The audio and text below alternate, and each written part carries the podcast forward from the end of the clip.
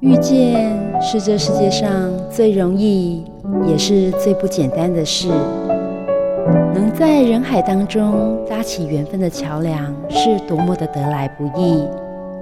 就让转角遇见你，陪你邂逅幸福的瞬间。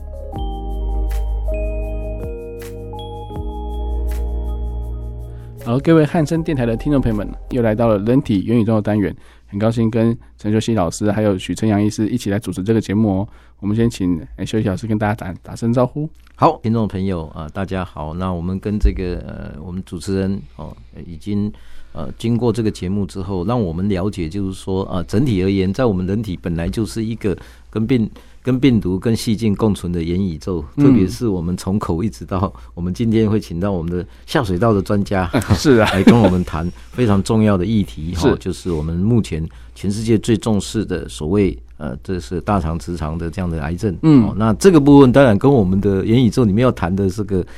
这个益生菌当然有非常大的关系，没错。那但是要谈这个之前，总是要认识整个大肠直肠癌目前整个趋势，哦，那整个呃它的这个演进，哦，那呃这个是本来是一个西方盛行的疾病，但是在亚洲国家慢慢也变成是。非常重要的哦，哈，尤其是年轻的这个朋友们，嗯，我相信，呃，这个我们听了这个，呃，这个转角遇到你这个节目的时候呢，哎，有些时候也要参考，呃，我们主持人讲的，就是说，哎，这个元宇宙所带来的这些 microbiota 的陷阱，跟我们之间的这个大肠癌之间的关系，很高兴今天再度来跟大家谈这个主题。那我们有今天非常重要的重量级的贵宾，是我们国内这个国际。大肠的这样的一个非常有名的这个 大师级的教授。好，那这个先先卖个关子，先等一下，我们先请许承阳医师来打招呼。是各位转角遇见你的听众朋友以及那个主持人 Simon，大家好，嗯、还有陈教授。那呃，今天我们主要是来请我们身体里面的那个共生菌的一个大本营，就是肠道共生菌的一个、嗯、呃。算这个专科是邱医师，那等一下他会再详细的自我介绍。那不过我跟邱医师学习很多，就是关于我们呃大肠里面有一些大肠的息肉啊，那或者是这个甚至。他假如我们不理他，我们没有建立一个好的环境的话，就像小孩子没给人家一个好的环境，他就会学坏。嗯，那或者是我们有时候，假如是环境真的太糟糕了，他没有学坏，他本来就变坏，那这样就不好。是，那可是我们总是除了我们讲肠道共生菌之外，建立一个好的环境呢，有时候环境不是我们那么容易可以控制。那我们在节目的这个后后半段会跟大家提到怎么建立一个好的环境。那邱医师对我们台湾的这个呃，甚至是国际间贡献最大的，就是我们建立台湾族群的这个大肠直肠癌筛检以及粪便清血检查，这个是一个相当伟大的这个成就啊。那课堂上，陈教授，我从学生开始就一直接触到这个，那到呃邱有有幸得到呃邱医师的这个呃本尊，跟我们每每个礼拜三可以早上哦我就跟他先邱医师就会来现身说法，跟我们开会，真是学习到很多。那等下邱医师会再跟跟听众朋友，跟用浅白的语言跟大家一起共同分享这样一个重要的这个知识。好哦，好，那我们谢谢。哎、欸，那个，我们等一下，我们欢迎一下邱汉模医师哦，他是哎、欸、台大内内内科部的主治医师哦，那也是哎、欸、相当的权威哦。那我们先请邱医师跟大家打声招呼。好，大家好，那陈教授好，还有许承阳医师长，还有主持人大家好哈。欸、那其实今天很高兴来这边跟大家谈这个问题了哈。嗯。那其实我们常说大肠其实就像一块一亩地。一亩田地，嗯，那它有土壤，嗯，那也会长杂草，哦，那其实过去我们一直在强调要除杂草，要把比较硬的石头搬开，但其实现在越越来越重视这个土壤是需要被耕耘了哈。哦，那待会我们在谈这个呃肠道菌的时候，其实可以谈谈这个问题。啊，不过大肠癌其实在我自己当住院医师的时候，我们的老师跟我讲说。啊，卖这黑了，黑那个西方人的病，嗯、好，我们这边胃癌才多，食道癌才多，嗯嗯。那另外一个老师跟我讲说，你还年轻，等到你二三十年后就不是这个样子了哈。那很庆幸后来是呃没有让我的专长变成一个夕阳工业了哈。那我们做了一个呃现在国人最重要的癌症。啊，其实大肠癌现在是台湾最常见的癌症之一，虽然死亡率不是第一，嗯，但它的发生率是最高的哈。如果呃撇开女生的乳癌不谈，如果两性合在一起，大肠癌是第一名。嗯嗯嗯。啊，它之所以会第一名，其实是有一个原因哈。那你去看全世界的大肠癌发生，其实它跟生活水平的提升有关系哈。那联合国他们有一个指标叫做人类发展指数，那你会发现大肠癌的发生率或死亡率刚好跟人类发展指数是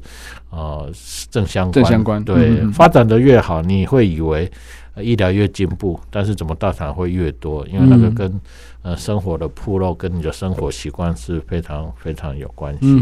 那这几年我们也看到，啊、呃，在这些已经因为做筛检，大肠癌发生率或死亡率已经慢慢降低的国家。或是从来什么都没在做，但经济一直在发展的国家，嗯，那四十岁到四十九岁的大肠癌，所谓的年轻大肠癌，同样呈现一个增加的趋势，所以这恐怕啊、呃，不是只有台湾的问题，这是整个全球一个新新兴的一个议题。嗯哼哼，我觉得其实邱医师刚刚讲的已经非常清楚，就是说其实呃，不是因为你的国家已经开已开发，或者是说很进步了，你的疾病就会降低哦。因为可能因为生活忙、工作忙碌啊，反而就是呃快吃啊，或是不吃啊，或是哎素食的那种文化养成了，就是哎到时候可能哎下班去饮酒啦，或是吃个哎炸物啊等等的这些习惯改变，反而会让整个哎就是这个区域或是这个国内的的民众的那个健康指数往下掉，但是大家却不知道哦，所以我觉得说这个是非常值得探讨的问题啊。所以陈老师今天也有也是来。做个引言，就是说让大家知道说，其实这个非常重要，千万不可以轻忽着。对，没有错。因为其实呃，从刚才邱医师的这个呃讲讲的这样的一个道理，也道出了今天我们今天非常重要的重点，就是说呃，大肠直肠癌，我们过去我们也知道，但随着年龄当然就会越来就是越多危险，这个是大家已经大家都知道的。对、那当然这个部分就是说如何来去这个呃。能够预防，那筛检当然，邱医师所主持的全国的这个筛检计划，以及从亚洲到国际间的筛检计划，等一下他也会跟大家来提，哈，就可以预防。可是我们现在更重要的是，因为我们的年轻族群并没有在我们现在目前的国家政策的筛检族群里面，哦，在很多的世界国家里面也都没有把年轻族群，因为总觉得大肠直肠癌它是一个。呃，长期的慢性的这个发展的疾病，嗯，那所以没有把这个年轻的族群放进来，也让我们呃这一次非常希望能够在这个年轻族群这个议题上面哈，能够借由邱医师的专业来告诉我们的年轻朋友们，大肠直肠癌的重要，它不是一个老年的疾病，是哦，它已经在年轻族群上面亮起了警戒红灯，嗯，那这个部分我想。这个肠胃科的专家来跟大家谈这些哦，那我觉得对于我们这个呃 这个节目来讲，我们当然就是非常希望，而且这会影响到整个年轻人在他的这个 所谓共生镜的养成环境里面，如何养成好的一个共生镜来。避免将来能够发生严重的大肠癌，嗯，哦，那这个是我们目前来讲，哦，你知道肠道的这个，尤其是我们上次讲到，就是说胃，但是肠道的肠道的这个共生性，那从那个是包罗万象，是。哦，从我们的这个细菌、病毒、霉菌，嗯嗯，哦，甚至延伸菌，哦，对，全部都在里面，嗯。哦，那是。至少我们的的这个数量是达到十的十三次方到十四次次方，对、嗯、对，种类超过超过这个一千一千种的这样的科属，嗯，这个我觉得这个都是我们很难未来很难的。那上次我们主持人 Simon 也提到，今天谈这个是因为大数据的来临，嗯，哦，机器学习让我们可以。呃，更重要的掌握，今天我们对于这个呃共生菌。哦，所以对于肠胃专家所提出来的这样的一个大肠癌的疾病，如何跟共生菌借由科学的人工智慧结合，嗯、那这个就是我觉得我们今天我很希望大家许承阳医师跟这个呃这个呃邱按摩啊的意思，那邱按摩呃。这个意思，在全世界哦，我们都把它叫做现在目前是后起的。我们全世界有四大做这个我们粪便潜血的四大天王，那我们邱医师现在可能是继四大天王的全世界在国际的这样的一个大师里面，哦，是属于天王级的。嗯，所以那也要代表台湾到美国去报告最新的这个年轻乳癌的这个大肠直肠癌。是，所以我觉得很高兴。是哇，那真的是很棒哦。那那就是说，我们今天这个节目真的。可以值得期待哦，所以我们可以请邱医师说，因为我们从就简单的开始，就是听众朋友先了解一下，就是大肠癌、直肠癌的，或是结直肠癌的那些特性啊，或者说它所发生的原因是什么？对，这个其实啊，我们在讲它的原因哈之前，我先跟各位啊报告一下哈，因为美国现在一直也有人还在吵说。年轻的大肠癌增加，会不会是年轻人接受检查的机会增加的关系？所以他看到的是一个假象。嗯，那其实慢慢等他到五十几岁，自然也会出来，只是提早把它挖出来而已。嗯，但其实我们呃最近做一个分析，台大医院这二十年来做大肠镜，就说呃做健康检查来做大肠镜，四十岁到四十九岁的族群，嗯嗯、大颗息肉还没变癌症的大颗息肉，它的。盛行率就发现的比率是越来越高哦，那这可以告诉我们，因为我们所有的人全部都是做大肠镜，所以我们直接进去看里面到底有什么。对啊，这种增加的趋势告诉我们，这个现象恐怕不是因为呃比较多机会做检查，嗯，是真的增加。那另外一个是我最近也跟陈老师有做一个分析，我们把台湾人啊成人从四十岁到啊八十几岁，我们每五年嗯。切一个间隔去看，哦、嗯哼，那有破落在筛检的族群，看起来发生率一直都慢慢在下降，嗯哼。但是比较有趣是，我们五十岁开始做筛检，对，但是我们却看到五十到五十四岁是呈现增加，但是五十几岁、六十岁是下降，嗯。那五十到五十四岁增加，一定是他在四十几岁的时候就已经生成。大颗的息肉，对，然后反映在五十岁以后的大肠癌。嗯，那所以呃，另外四十到四十九岁就增加趋势也是非常惊人。嗯嗯嗯。那我们看到是四十到四十四岁有增加，但是四十五之后就增加的非常高。嗯，那呃，在这边跟各位报告一下，其实呃，世界银行他们有在呃做一个建议后，你们会觉得为什么要突然谈银行？是世界银行。他们非常关注健康的议题，嗯，那比如说，呃，现在我们常说 OECD 的这些国家，嗯，已开发国家到底投注多少钱在做健康照护？嗯嗯，那台湾大概是六个 percent，哦，那其中大概三 percent 多是政府所谓健保这些资源，嗯，还有两 percent 多是民众自己。从口口袋掏出钱来做，比如说健康检查，嗯嗯嗯，或者是做一些呃自己提升健康的。那其他国家投资是更多，嗯哼。但是最近有人报道是说，等到再过三十年，嗯，大概有百分之三的我们的 GDP 是花在处理肥胖相关的疾病。那肥胖不只会造成心血管疾病，也会造成癌症。嗯嗯嗯。那所以世界银行就非常关注这个。健康的议题，那他们有呃讲建议，就是说，当每十万人口，嗯，每十万个男生大肠癌的发生率如果超过三十，每十万人有三十，那这个时候你就可以开始思考做大规模的筛检。哦，那跟各位报告，大概台湾现在四十五到四十九岁的已经到五十。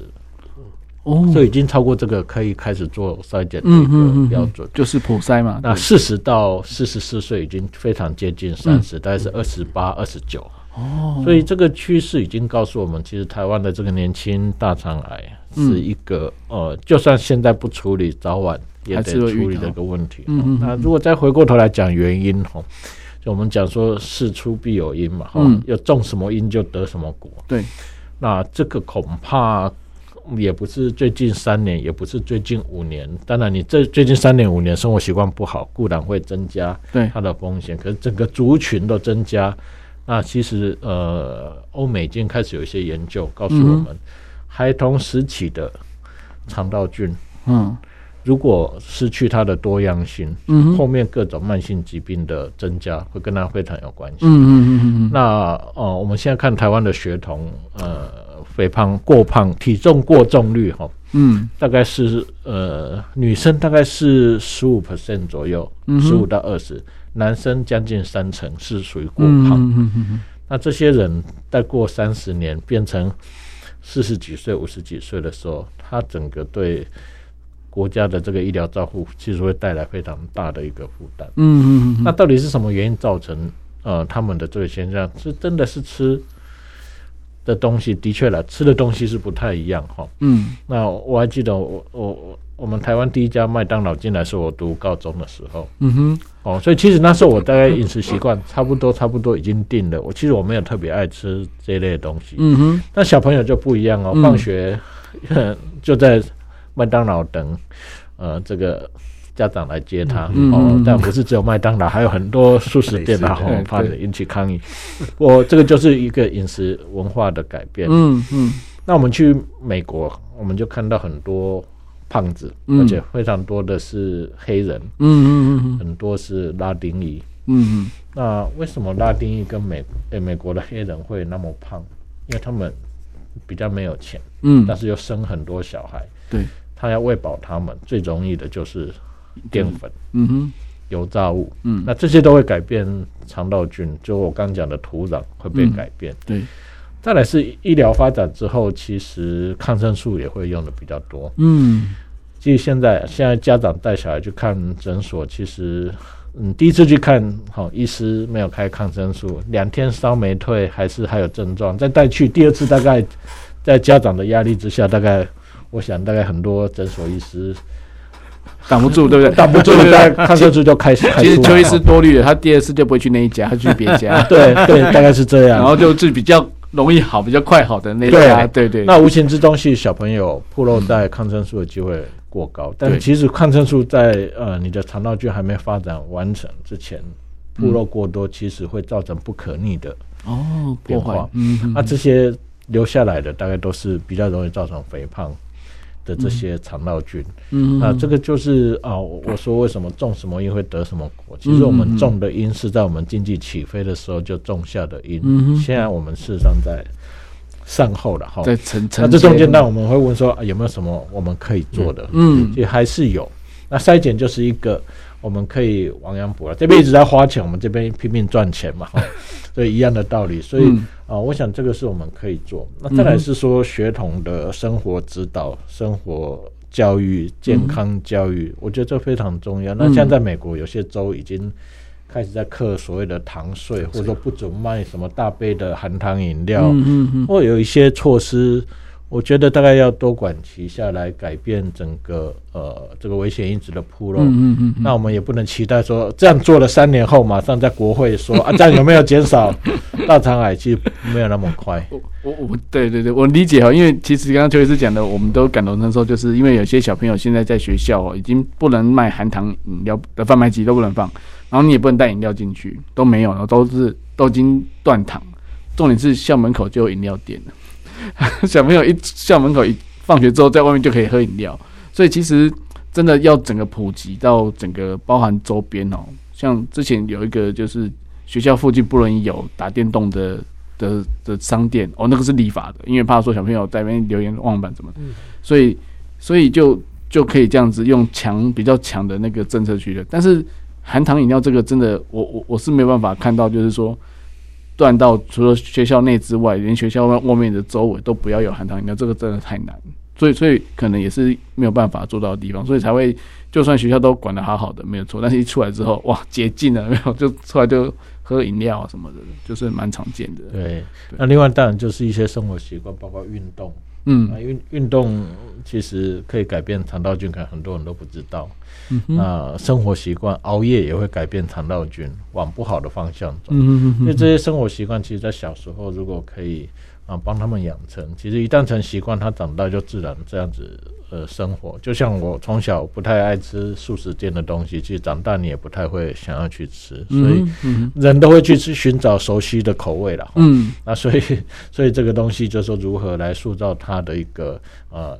这个一开始的习惯，我想是非常重要。对，我觉得这是很重要的事，而且是要根深蒂固的观念在心里面，而不是说呃我到了一个城市之后就哎为了尝鲜呐，然后一窝蜂的跟着。可能因为追剧啊，然后就是大家就一窝蜂去想说吃什么东西比较好啦，或者是说，哎、欸，看有什么美食店、美食街的一些评评论，然后就去追，然后就去看，然后可能大家都在排队，都在吃，然后就跟着吃这样。但是这样其实要思考一下，就是呃，不是说不能吃，而是要怎么节制去去享用这件事情，而不是说每天都这样子。我我相信这样子土壤再怎么漂亮，都到最后都会不是酸化，万就钙化这样子，那你就种不出植物出来了哈。诶、所以其实在这个部分来讲的话，诶、许圣阳医师有没有什么一些建议？就是说，在这个所谓的卫教上，我当然知道在学校的卫教很重要，但是一般老师也不会很重视这些事情，因为毕竟他没有考试了，也没有什么。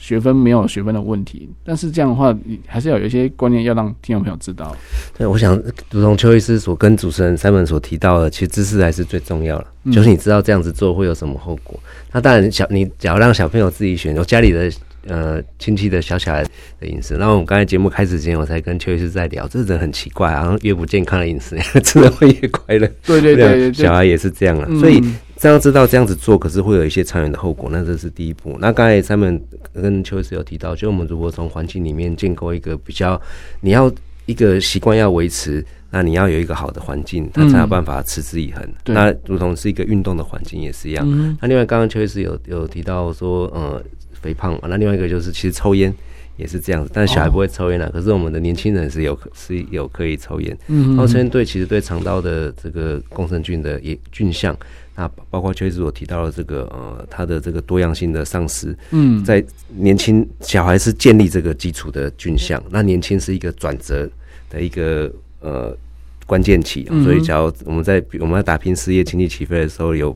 比较没有这么好的饮食，或者抽烟，那或者是熬夜，那这都会造成这个在关键期我们菌相的这个改变。嗯、那我们在第二段节目，我们可以再讲一下我们菌相包含哪些这个种类，它的多寡的这个消长。嗯、那不过我们讲讲的是前面的的这个预防，那我们。这个是在同一个时间里面，总是存在有不同的这个时代。对，那比如说像我现在已经渐渐步入中年，那中年我的过去可能已经就已经决定了。嗯，那不过还有就大肠大肠癌的这个进展的这个部分呢，其实它是有，其实在我们在开会的时候，崔医师一直有跟我们指导，它是一个漫长的过程。嗯，刚刚邱医师在字里行间已经有提到说，我们从产生这个小的息肉，嗯，变成大的息肉，对，那再变成早期的大肠癌，再变成晚期的大肠癌，它。是一个数十年的过程，嗯，所以这中间你只要有一个机会，那从我们现在台湾在跟邱医师主持的这个监测的这个计划里面，我们能做出这个筛检的话，就有机会可以把它找出来。你想想看，只要一个息肉，你看它要经过十几年才会发生成这个大肠癌，那你这五年到十年，你都有时间把它侦测出来，把它斩草除根。那你就不会有后面发生这个大肠癌的这个发生的这个不幸的这个事情发生了。那所以我们结合我们刚刚讲的一个基础土壤的培育，那另外我们利用这个国家现在提供的每两年一次的粪便潜血检查的这个筛检，配合像邱医师这样技术高超这个大肠镜，把你的这个呃息肉把它切除。现在台实际上台湾的健保非常普及啊，像邱医师这样子的呃大肠镜的医师，那现在民众也是很可很容易可以。可以找到，就讲重点是你这个认知跟我们对于异对于异常粪便潜血检查的检验结果的这个顺从性，找到把它切掉，这是相当的这个重要。这也是我在门诊一直就是这也跟我们指导，我们就是并不是做完筛检就好，但第一个要让民众做筛检，筛检完之后你必须要去做大肠镜，假如是阳性的话，找到确定它是一个有到底有没有息肉，有息肉要要做切除，有早期的大肠癌要做治疗，我们才可以让这个大肠的保护。得得得到一个大肠健康的一个生活。嗯哼哼哼，与大肠癌它发生率第一名，但死亡率却是第三名，这就告诉我们，其实它不是那么容易会马上死掉的一个疾病哈。嗯、那这个其实呃，就提供给我们一个机会，可以比较早去发现了。嗯、那其实你去看大肠癌第一期到第四期存活的曲线分得非常开。哦，那第一期的存活率甚至到五五年存活率，大概都有到百分之九十四、九十五，所以这是非常好的机会。那加上我们在筛检找到的大肠癌，那几乎有一半都是零期，零期几乎五年存活率就是百分之百。嗯嗯，那第一期有到百分之九十五，那如果筛检找到了癌症，一半是这个，几乎我们就。啊，我不敢讲说立于不败之地，但是你可以拯救非常多条的性命，然后，嗯、所以啊，我想这个是这个癌症它的生物特性使然啊，让它是可以被预防的哈。嗯、所以一个一个社区里面，如果越多人有做过大肠癌的筛检，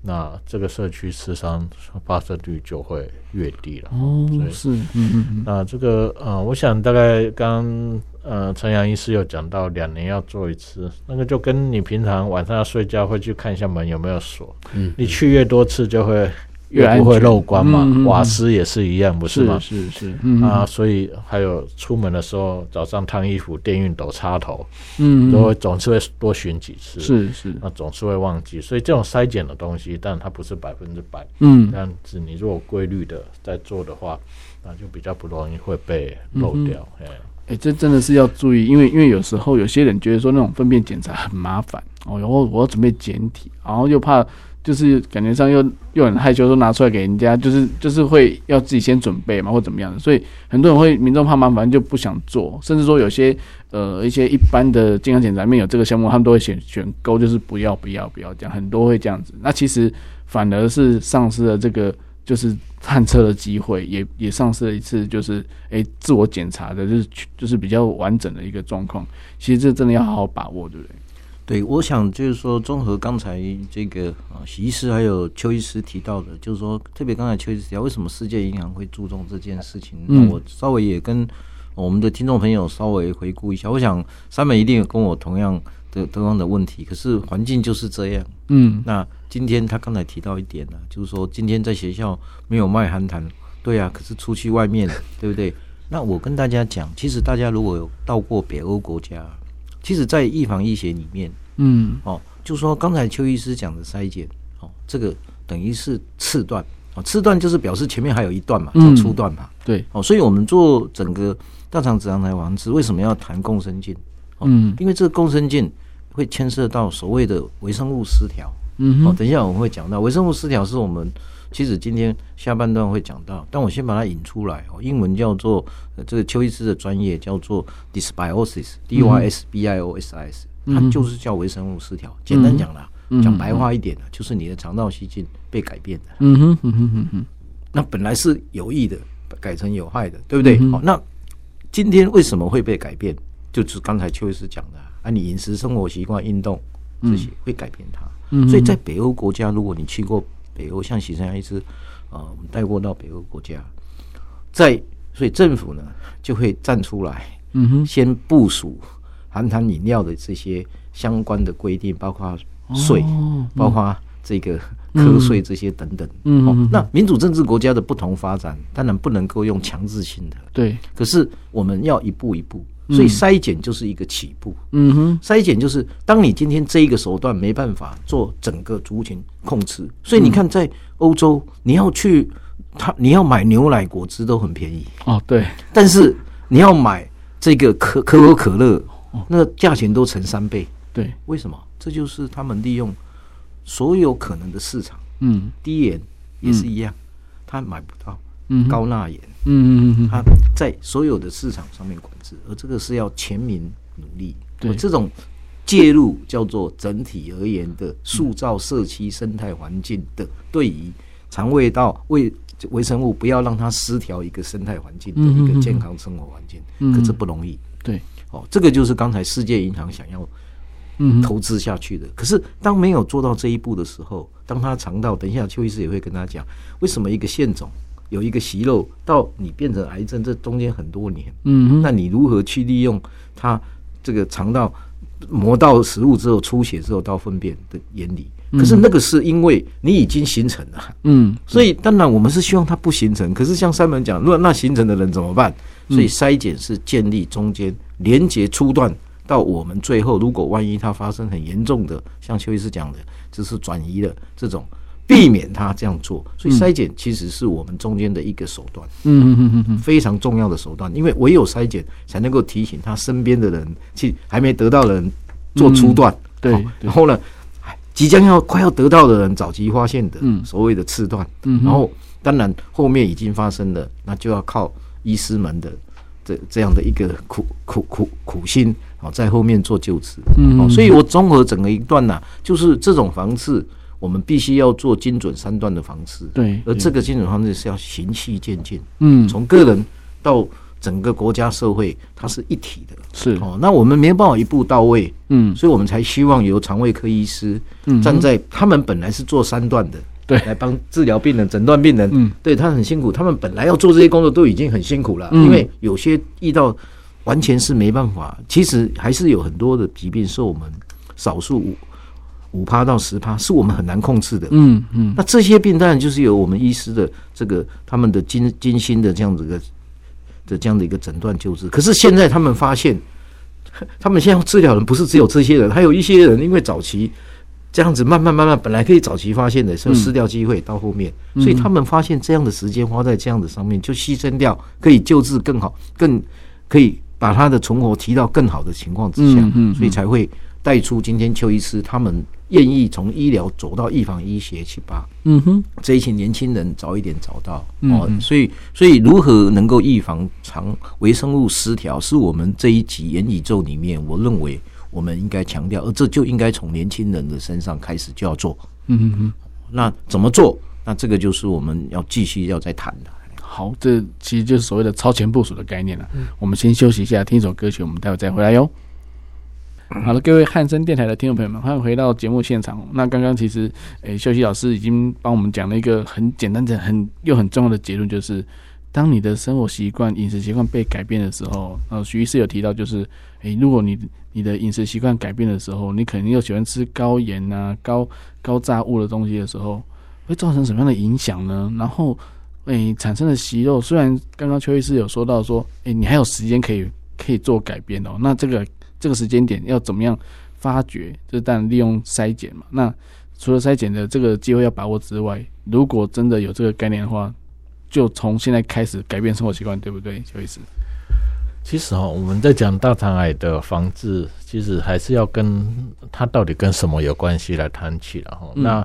其实美国在过去经历了呃大肠癌的发生率跟死亡率缓降，从一九八零年代到两千年代。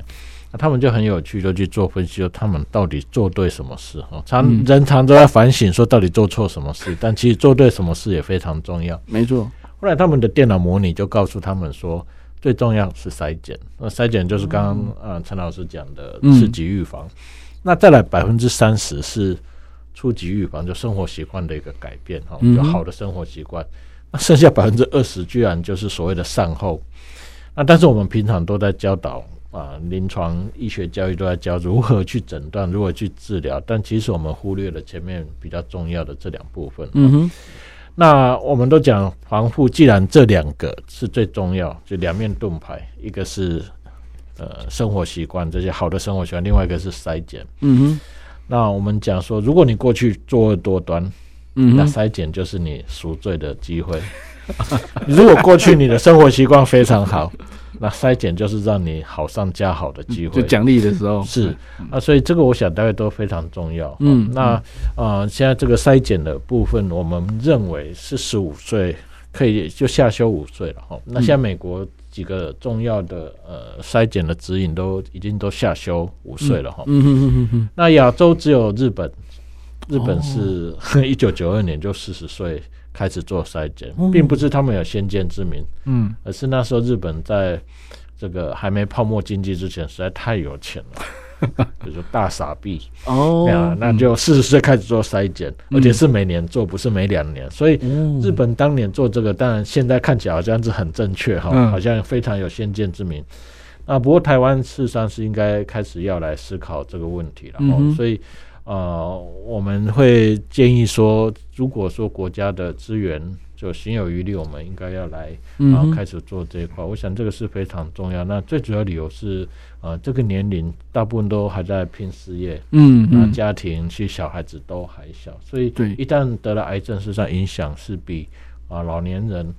得了癌症影响会更大。嗯，假如你计算的是国家生产力的话，实际上这个是一个非常。啊、呃，重要但是一直被忽略的部分。嗯嗯。那另外，老人当然也重要，就是说，你现在我们都在讲长照系统，长照长照。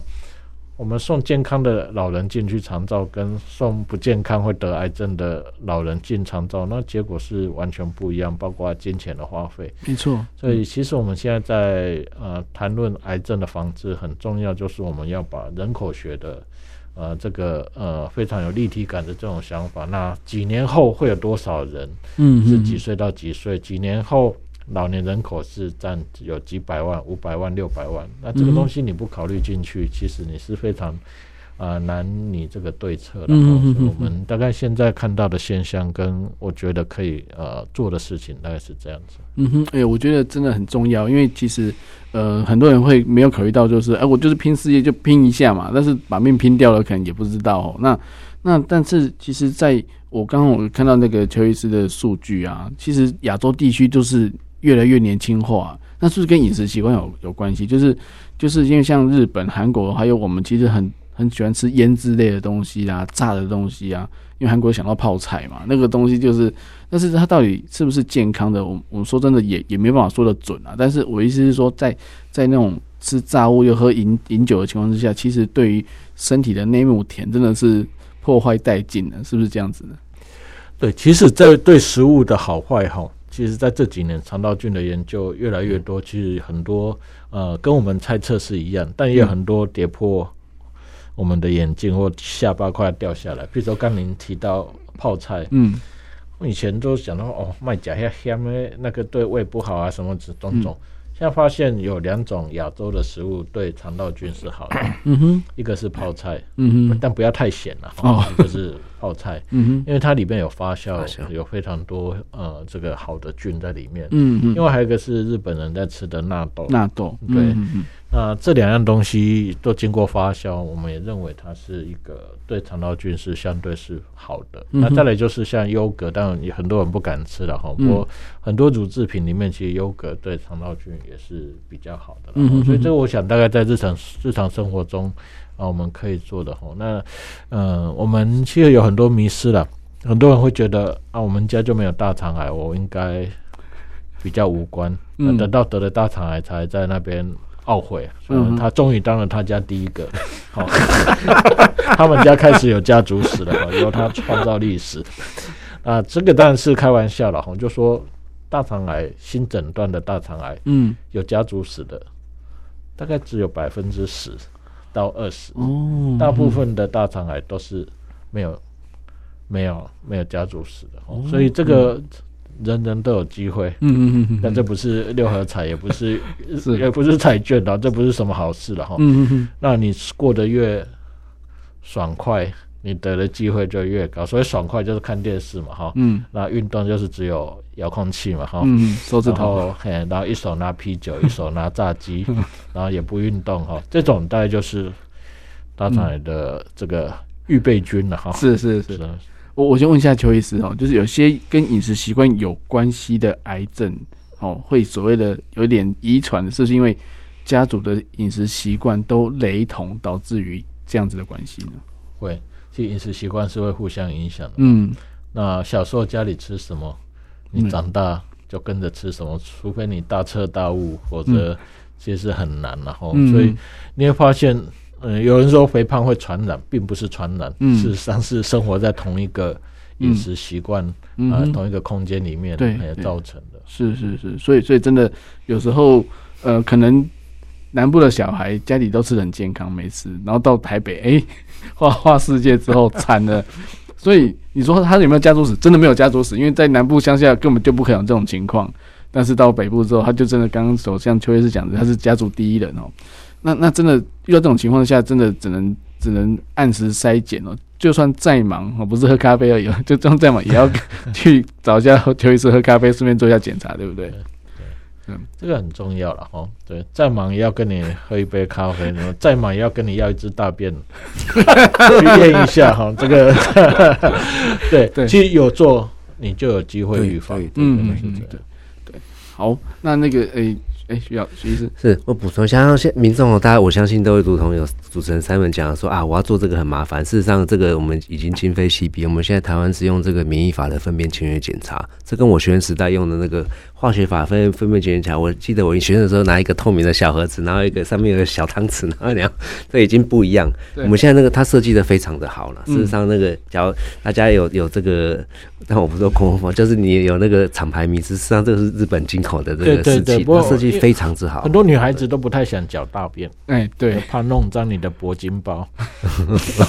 但其实那个做的很好，那个其实包起来不会露出来，很密封的。是，对。对，那另外就是，那另外我平常遇到门诊的病人，他就会说，哎，那我的我不想检查，因为我不想知道我有病。那万一我我得了这个疾病的话，那得了癌症，那这是不治之症，那得 all you k 啊。事实上并不是这样，确实刚刚其实已经跟讲，跟跟听听众朋友分享，现在的治疗已经跟之前不一样。你可以早期找到这个大肠癌，它的存活率就可以到百分之百。嗯，哦，那这个所以其实癌症大肠癌就大肠癌来讲，它是早期真的它是达到可以达到治愈的目的。那更更神奇的是，这个疾病可以预防。你假如是息肉把它切掉，你就不会有大肠癌的发生。所以我想，这个我们关我们医疗。真的进步很多，在这五年到十年之前，日新月异。我们民众的社会环境，就如同我们要建设一个好的、适合你的这个大厂的土壤的这个环境一样，我们的心理也要有一个好的建设，对对，才能享受这么好的这个服务，才能享受邱医师帮我们做大肠镜。对，这个很重要了哈，这个很重要。我们我们感谢那个，就是 就是那个。休息教授跟许许医师带了那么多这个专家来哦，就是先让听众朋友知道说，癌症已经不是绝症了哦，一定是有有办法有机会的，而不是说哦，我想知道很多老人家就不敢去医院啊，因为怕检查之后出不来，就掉在医院里就没办法回家这样子，所以他们会会有点心理的压力啦。所以，但是我觉得这是我们现在透过这节目，就会让大家把这个压力给缓解掉，就是不要让大让大家去面对自己的身体健康的状况，而不是说。啊，都不知道就好，这样子就没事。这样其实反而是延误了那个时机点。这样是，所以呃，经过邱医师刚才这样讲，我们也了解，其实啊、对于年轻。人的这个啊肠道的这个筛检哈，其实是非常重要。那我愿意用另外一个角度，因为今天人呃我们在人体元宇宙里面，为什么一直强调前面我讲微生物失调哈？嗯嗯，英文还是讲一次，我们在听众朋友还是能够有一些专业知识叫 dysbiosis。嗯，那这个已经不是，这是常识，大家要认识。嗯，为什么？因为我们再回到刚才邱医师讲的，其实他提他提供了一个很有趣的，就像你们刚才谈到的泡菜。嗯嗯，各位知道泡菜为什么？呃，对于这个防止这个大肠癌，其实老实讲，它是事实上是有一些功效。嗯嗯，只是大家不知道为什么。哦，那这个就会抢到我们肠道的益生菌的微生物失调。嗯嗯嗯，其实我们肠道里面有两种微生物细菌是非常重要的，一个就是乳酸杆菌。嗯哼，哦，就是我们 Lactobacillus。哦，就是乳酸杆菌，这个非常重要，因为我们为什么以前常常喜欢喝养乐多？古代人。嗯，因为这乳酸杆菌遍布在我们的肠道，还有泌尿道哦。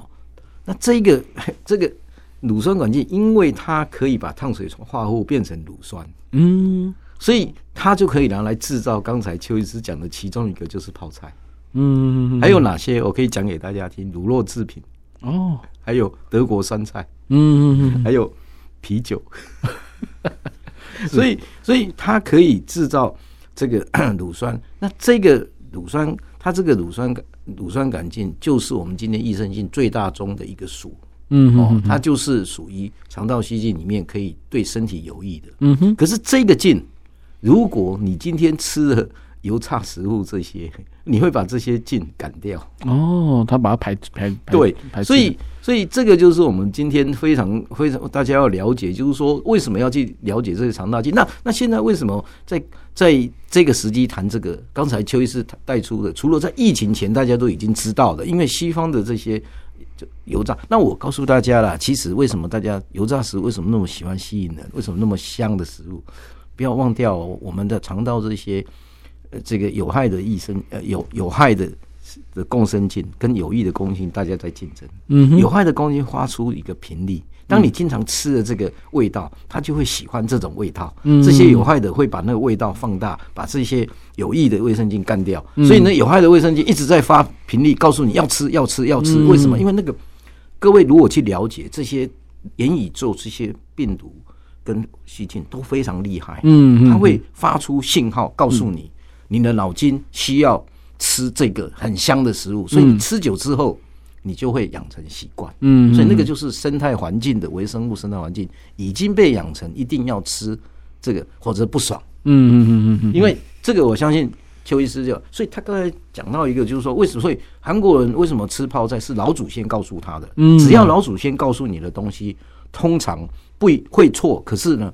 有些东西一定可能是对的，因为他们经过多年的经验，告诉你，哎，吃这个吃酸菜，可能就像我刚才讲的乳酸乳酸杆菌一样。嗯，所以所以这一类的这一类的细菌，其实啊，就是我们今天因为迫害。那你今天为什么要做筛检？因为当你微生物失调，这些益生菌失调到一个程度的时候，对，那息肉就会形成。到那个时候已经是非常严重的。嗯，对肠道细菌来讲，这些这些乳酸杆已经被都被赶掉了。对，所以剩下的，所以这时候你怎么能够知道呢？你不知道，因为它还是隐隐性的疾病嘛。嗯，所以肠胃科医师就会建议你做去做一支粪便潜血。嗯，结果你做出来，你不要以为那是便秘。等一下，这个要请邱医师解释，因为。我们很多人做出来哦，有血的就觉得啊，这是便秘啦，哎，这是便秘哦。那这个就是我们做了之后，我们如果尝到，我们真的有这个早期找到息肉，会把微生物失调再带回来。嗯哼，所以你看哦，这个慢慢演化到这个演演宇宙的节目会会非常重要到，所以你从这里可以推论，一个小孩子他在出生之后的肠道细菌会不会跟他的妈妈有关系？你推想而知就知道。嗯，结果你在。年轻时代，又是怀孕的时候，你生小孩那个时候又吃了很多的油炸。那如果改变了你的肠道的卫生菌，请问你的你你所生出来的小孩，你想想看，他的肠道卫生镜会从哪里来？嗯，这个影响之之际，所以你看，研究这个大肠直肠的的的人在研究这个肠道的微生物失调，都还会去研究你到底是剖腹产还是自然自然产。嗯，所以这个都是。这个学问事实上是听众朋友听我讲这个就知道，人体元宇宙为什么这个东西不是那么简单。嗯，哦，那我很简简单再讲另外一支，为了让大家有一个完整的另外一支镜，就叫分歧杆菌，哦，英文叫 Bifidobacteria。嗯，这一支这一支镜跟乳酸杆菌是肠道里面最重要的两支。今天我们因为元宇宙，我们要慢慢谈这些，跟我们的肠胃科专科医师能够共享。嗯，这一支镜对现在新冠肺炎疫情。其实是非常非常重要，Bifidobacteria，因为这个分歧杆菌，它是可以防止呼吸道感染。嗯，它虽然是肠道，所以它跟我们的免疫反应有关系。嗯，所以这个会讲回跟肠胃科这边就接在一起，因为这一支菌会让你的免疫反应变得非常反应非常快。嗯嗯，就是有这一支菌，所以这支是另外一支跟人体免疫反应相关的益生菌。嗯，对。哦，所以你就知道我们讲了两支，这个支就在回应今天刚才。可是这两支菌免疫反应，如果一个免疫反应也不好，一个又是乳酸杆菌不够，请问他最后就会走到年轻的癌，年轻的大肠直肠癌，发病变快。嗯嗯，所以这个就是道出了，呃，在台湾环境我们没办法做到 Simon 讲的国外的这种生态微生态这个所谓的这个生态环境的这个平衡以及健康环境，我们的次一步当然就塑造。年轻人可以早期发现癌症，对，防止微生物失调变成严重的大肠直肠癌以及其他的疾病。对，我我觉得刚刚就是邱医师教练呃教授讲的很好，就是其实相信听众朋友都知道说，其实我们肠道现在是已经是已经有更名了，它是最大的一个免疫器官哦，它不是消化器官，所以它占了很很重要的角色。那刚刚有诶邱医师有讲到说这个多样性哦，其实我们可以去想说，如果说大自然生物是多样性的话，那大家是平衡的。但是如果说你被这个平衡被破坏掉的时候，就有有一个物种它是没有天敌的，然后就越来越越越越越越大量，这样的话其实对整个生态系是是很严重的一个影响。我们肠道也是一样哦，所以所以刚刚其实这个邱医师的教练有提到，呃教授有提到说，就是在呃邱医师刚刚有提到，就是我们如果没有做这个筛检，如果有息肉也没关系，但是这些。现在筛检，大家会担心的就是那个，就是要拿便便出来这件事情。哎，邱医师可以再跟大家再补充一下，说，哎，怎么样去做好一个，就是哎比较不会让人家觉得很很反感的一个检查的一个过程，这样子。我想哦，这个筛检最重要还是要动那个念头了。嗯，跟结婚一样，结婚是靠冲动，生小孩也是，所以筛检也是靠冲动。是，那很多刚刚陈阳医师有讲到，就说很多人说啊，不要不要做检查就不会得那个病。你想也知道不可能嘛，嗯，因为那个病一定是在只是还没到哈，你还这个还没有出现后果，嗯。那呃，所以我想最重要就是说，我们要鼓励我们的民众要做筛检。嗯，那他会他会说啊，怕检查出癌症，万一怎样，我我都会跟他讲说，你如果想要看到你的孙子，如果你想看到女嫁女儿嫁女儿，那你就去做筛检。嗯嗯，那这个可以提高你看到女儿嫁人的机会。是是是。那第二个是这个粪便，其实还蛮。现在做的非常非常的方便，其实就一个小棒子戳到大便里面，稍微翻搅一下，直接收到那个呃采便的这个容器里面锁起来，其实完全不会漏掉。嗯，然后用袋子包起来，我们常都请他们冰在冰箱，第二天然后把它搅出去。嗯，所以是已经跟以前的验大便的感觉是已经完全完全不一样。嗯，那当然，刚刚陈教授有讲到说，很多人都觉得是痔疮嘛，哈。嗯。你怎么知道那个血是来自痔疮？这个检验试剂没办法区分是痔疮的血还是肿瘤的血。嗯，但是我们有个数字可以做参考，就是说我们呃一般五十岁以上大肠癌到一千个人里面会有两三个，嗯，没有人知道是不是他。但是粪便阳性的人二十个有一个有大肠癌，哦，所以你看有放大几十倍。嗯嗯嗯，所以呢。原先你觉得千分之二、千分之三台湾人都不怕嘛？哈，毒性坚强，觉得没了没了，嘿，不是过了。嘿，等到二十分之一的时候就开始会怕了。嗯，然后这里面有一半的人是有癌前病变。哦，啊，四个里面会有五个人有癌前病变，嗯、所以你你粪便潜血检查阳性，你你怎么敢不去做？大肠镜的检查，对，这是一个救命的检查。嗯嗯嗯嗯，所以我想这个东西道理搞清楚了，其实后面你要做决定，其实不是一件很难的事情。嗯，没错没错，真的还是要我们那个搞清楚之后，为了自己的健康着想，就是为了是对能够跟能够人生理想还很久远哦，不要把这么时候就把它断送掉。这样筛检也不是为了你自己，是为了你的家庭，为了你的小孩。是是是是。对，那个除了这个筛检之外哦，你筛检完之后，还有你如果你在年轻的时候创造一个好的这个呃肠道的微生物的环境，使得你之后比较不会降低这个风险。那或者你筛检完之后，你还是需要维持，你总不希望那个斩草要除根了，你还是创造一个好的环境。你只要一直暴露在，比如会引起我们肠道这个呃，我们叫 dysbiosis，就是、嗯、对呃我们的肠道多样性、肠道菌的多样性下降，主要是就是三个生活习惯。然后你的这个饮食，然后你的你环境的铺路，那包含邱医师讲了这个呃卫生那个抗生素的这个铺路，那工业化的环境，我们环境的荷尔蒙暴露也是有可能。嗯哼。那其实我们出生的时候，我们本来我们的肠道的环境是维持一个就多样性的存在。那可是随着我们刚刚讲的那三种铺路，通常在年年老的时候，年轻或者到中年的年老的时候，它的慢慢就是像如同呃 Simon 主持人讲的，它的这个变成是呃就会有一个比较。假如啦，你的生活习惯、饮食跟环境护都不好，那就会变成有不好的菌。那其中比较著名的就是叫类杆菌，嗯，我们叫 Bacteroides 类杆菌。那这个类杆菌，刚才陈教授讲的是两只好的这个菌啊，一个是乳酸杆菌跟分子杆菌。那我现在讲的是比较不好的，嗯，就类杆菌。对，假如类杆菌变得很很很多的话，就会引起相反的效果。是，就是比如说分子杆菌，它可以加增加快你的免疫的这个速度。嗯，可是类杆有一种叫做脆弱类杆菌呢，就 Bacteroides fragilis，就是它是 fragilis 就脆弱的意思，那拉丁文脆弱的这个类杆菌，它就会造成你的肠道这个发炎。它同时会造成一些你的这个肠道的细胞的这个呃细胞的这个病变，所以这些都是一个目前上生物上已经知道一个证据了。所以让你的这个生活习惯还有环境改善，的确是可以有达到配合筛检，的确是可以达到斩草除根的效果。我这边再提提示大家一下，就是为什么要筛检这件事？因为我们这几年因为疫情的关系哈，大家都外食，是嗯外食哈。那外外食的话，有时候又有一些。呃，就是找 Uber 啊，或者那些外送的那些，他们有些外带的那些容器啊，说真的也没有说很标准啊，你也不知道它到底装的时候是不是很热汤下去？所以其实都会影响到一些我们饮食的内容跟什么的，这样是不是都会有一些影响？是，其实呃，这也是为什么我会非常呼吁邱医师讲的，就是说，尤其是疫情三年，各位我们也了解，因为 Uber Eat 你能够他能够送这些食物，它的种类以及它的制作方式一定会受限。嗯，那么民众